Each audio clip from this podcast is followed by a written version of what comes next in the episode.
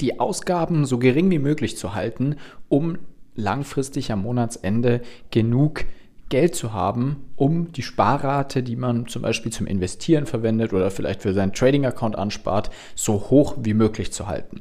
Wie macht man das und was sind die wichtigsten Eckpunkte dabei? Gabriel ist hier von Forex Impulse. Herzlich willkommen zu dieser Podcast-Folge und wir sprechen eben genau über dieses Thema monatliche Sparrate. Es wird ja immer viel rumgerechnet im Internet, ähm, ja, was am besten ist, wie man denn seine Sparrate am besten anlegt, wie man denn die Sparrate ausbaut und, und, und, und, und. Aber es gibt meiner Meinung nach, also es gibt zig Lifehacks, was das angeht, Steuerhacks und, und, und. Aber es gibt ganz viele, was heißt ganz viele? Es gibt eigentlich für mich drei Basics, die man sich fragen muss.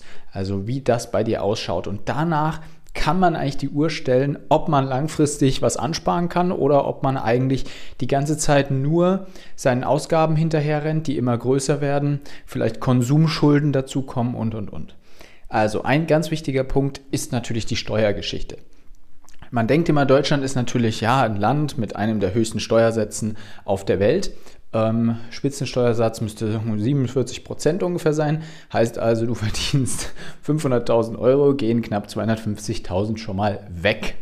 So, das ist schon mal erstmal negativ, aber wenn du genauer hinguckst, entpuppt sich, entpuppt sich Deutschland doch auch in gewisser Art und Weise zumindest als Steuerparadies, jetzt mal ganz übertrieben gesagt, wenn man sich mit dem Thema Steuern beschäftigt. Wenn man entweder einen guten Steuerberater hat, also mit gutem Steuerberater meine ich wirklich sehr, sehr guten Steuerberater, der sich sehr gut auskennt, oder indem man sich selber reinarbeitet in die ganze Geschichte. Es gibt also in der Selbstständigkeit sehr, sehr viele Vorteile. Es gibt als Angestellte nicht ganz so viele, aber schon auch Vorteile. Es gibt viele Förderungen. Durch diese Steuern hat natürlich das Land auch es geschafft, viele, ja, viele Förderungen für, für die Bürger des Landes zu schaffen.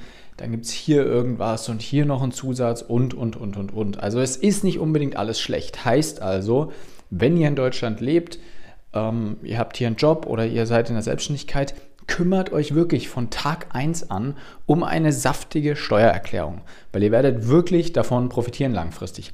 Auch wenn du zum Beispiel noch Student bist, Du kannst dein komplettes Masterstudium, kannst du alle möglichen Kosten als Werbungskosten ansetzen und gehst dann mit so einem riesigen Verlust aus diesem Studium raus, den du dann in das Folgejahr mitnehmen kannst, dass du in deinem ersten richtigen Arbeitsjahr teilweise wirklich kaum Steuern bezahlen musst.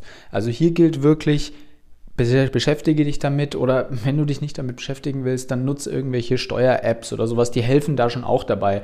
Ich bin da jetzt nicht so der Riesenfan von, ähm, aber das ist auf jeden Fall die bessere Variante, als gar nichts zu machen.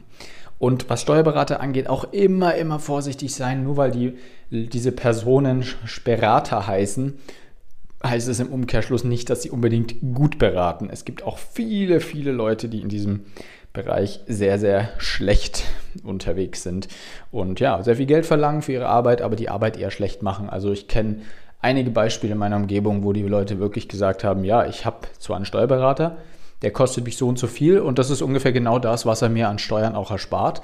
Also im Endeffekt gehe ich mit dem Plus minus null raus.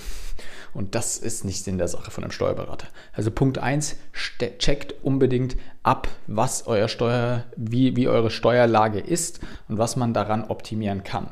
Und optimieren ist auch schon das Stichwort. Überall, was ihr, also alle Ausgaben, die ihr habt, die müsst ihr optimieren. Fragt euch A, braucht ihr das unbedingt?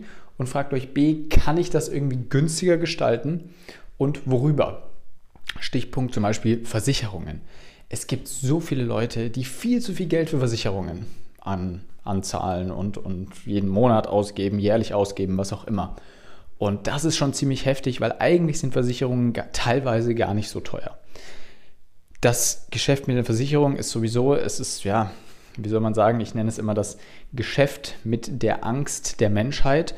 Ganz einfach, ne? Man, ich schließe eine Versicherung ab, weil ich Angst habe, irgendwo einen Schaden zu verursachen, zum Beispiel jetzt, wenn es ums Thema Haftpflichtversicherung geht, den ich nicht selber zahlen kann. Heißt also, diese Versicherungen stehen in einem enormen Machtgefälle gegenüber den Menschen, sage ich jetzt mal. Und man ist, fühlt sich immer sehr, sehr, ja, wie so ein Bittsteller, der dann da hingeht und sagt, ach, kriege ich bitte eine Versicherung und, und, und. was aber kompletter Bullshit ist, weil auch die Versicherungen leben in unserem kapitalistischen System. Das heißt, die versuchen sich auch gegenseitig zu unterbieten.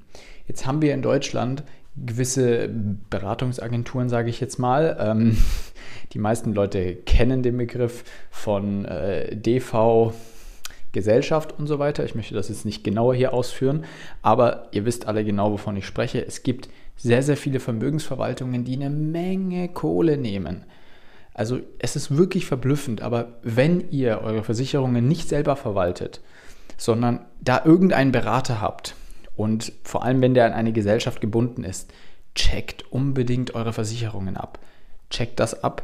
Ich glaubt mir, ihr werdet teilweise äh, aus allen Wolken fallen oder was auch immer, weil ihr werdet dann plötzlich, wenn ihr jetzt die Versicherung mal ganz blöd einfach nur auf Check24 oder wo auch immer vergleicht, werdet ihr die Versicherung für viel, viel, viel weniger Geld bekommen.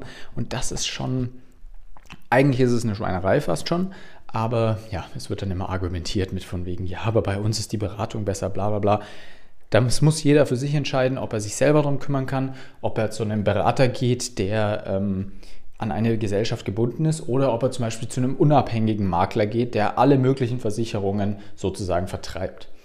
Aber am Ende darf man sich nicht beschweren, was auf dem Kontoauszug steht und was auf der Rechnung steht, ähm, wenn, man, ja, wenn man sich damit beschäftigt hat und sich dann trotzdem für die teurere Variante ähm, ja, entschlossen hat. Heißt also, Punkt 2, checkt unbedingt Versicherungen, weil Versicherungen machen auch einen großen, aus, einen großen Anteil aus weil es gibt verschiedene Versicherungen, die sind verpflichtend, ob das jetzt eine Kfz-Haftpflicht ist, ob das eine Privathaftpflicht ist. Viele ähm, wollen auch eine Hausrat zum Beispiel, wenn du irgendwo einzieht, ähm, möchten das auch viele haben. Sei es die gesetzliche Krankenversicherung, selbst die kann man manchmal ähm, günstiger holen, wenn man dann das verglichen hat. Also schaut wirklich, dass ihr euch mit dem Thema beschäftigt und da ein bisschen, ja, mal aufräumt und ihr werdet sehen, plötzlich habt ihr am Ende des Monats was weiß ich. Und wenn es nur 100 Euro sind im Monat oder 50 Euro sind, ähm, das macht was aus, weil die könnt ihr wiederum für euch verwenden und investieren. Der dritte und letzte Punkt ist, ist meiner Meinung nach ein sehr simpler, aber nutzt doch bitte die Zinsen. Ich habe ähm, die vorletzte Folge ungefähr ging auch um das, über das Thema Zinsen, wie man die dann verwenden kann, wo man die sich am besten holt gerade. Hört euch, hört euch also unbedingt diese Folge mal noch an. Die müsste ähm, ja, vor knapp eineinhalb Wochen rausgekommen sein. Da könnt ihr euch mal ein Bild machen, wie die Lage ist mit den Zinsen, habe ich einen kleinen Überblick gegeben. Aber mein Punkt an dieser Stelle, wenn ihr bei irgendeiner Bank seid, die keinerlei Zinsen auf euer Erspartes gibt, weil man sollte ja schon irgendwo einen Notgroschen auf der Seite haben. Und glaubt mir, es macht was aus. Ich habe auch vorgestern einen kleinen Boni bekommen von, meinem, äh, von meiner Bank, wo ich bin. Ähm, auf mein Angespartes, weil die Zinsen halt einfach gestiegen sind. Es gibt mittlerweile wieder einen Leitzins, der über 4% liegt. Und deswegen wird es auch immer mehr gerade wieder Girokonten geben, die verzinsen. Es gibt Festgelder, wo man sich sein Geld verzinst anlegen kann. Also guckt unbedingt, nehmt da wirklich mit, was mitzunehmen ist. Und selbst wenn, wenn, wenn euer Notgroschen nur 3000 Euro sind, das ist ja trotzdem was. Wenn man das jetzt im Jahr hochrechnet, ihr kriegt eure 4% darauf, das sind trotzdem gut über 100 Euro. Und das sind lauter so Geschichten, wo man einfach seine Sparrate monatlich hochschrauben kann. Und vor allem, je mehr Geld ihr auf der Seite habt, je mehr Ausgaben ihr habt, desto wichtiger ist es, diese Ausgaben regelmäßig zu checken, weil sonst fallt ihr irgendwann in so ein Loch rein und man bezahlt nur noch Rechnungen und hat keinen Bock mehr, sich mit zu beschäftigen, weil alles viel zu krass schon gestiegen ist in den letzten Jahren.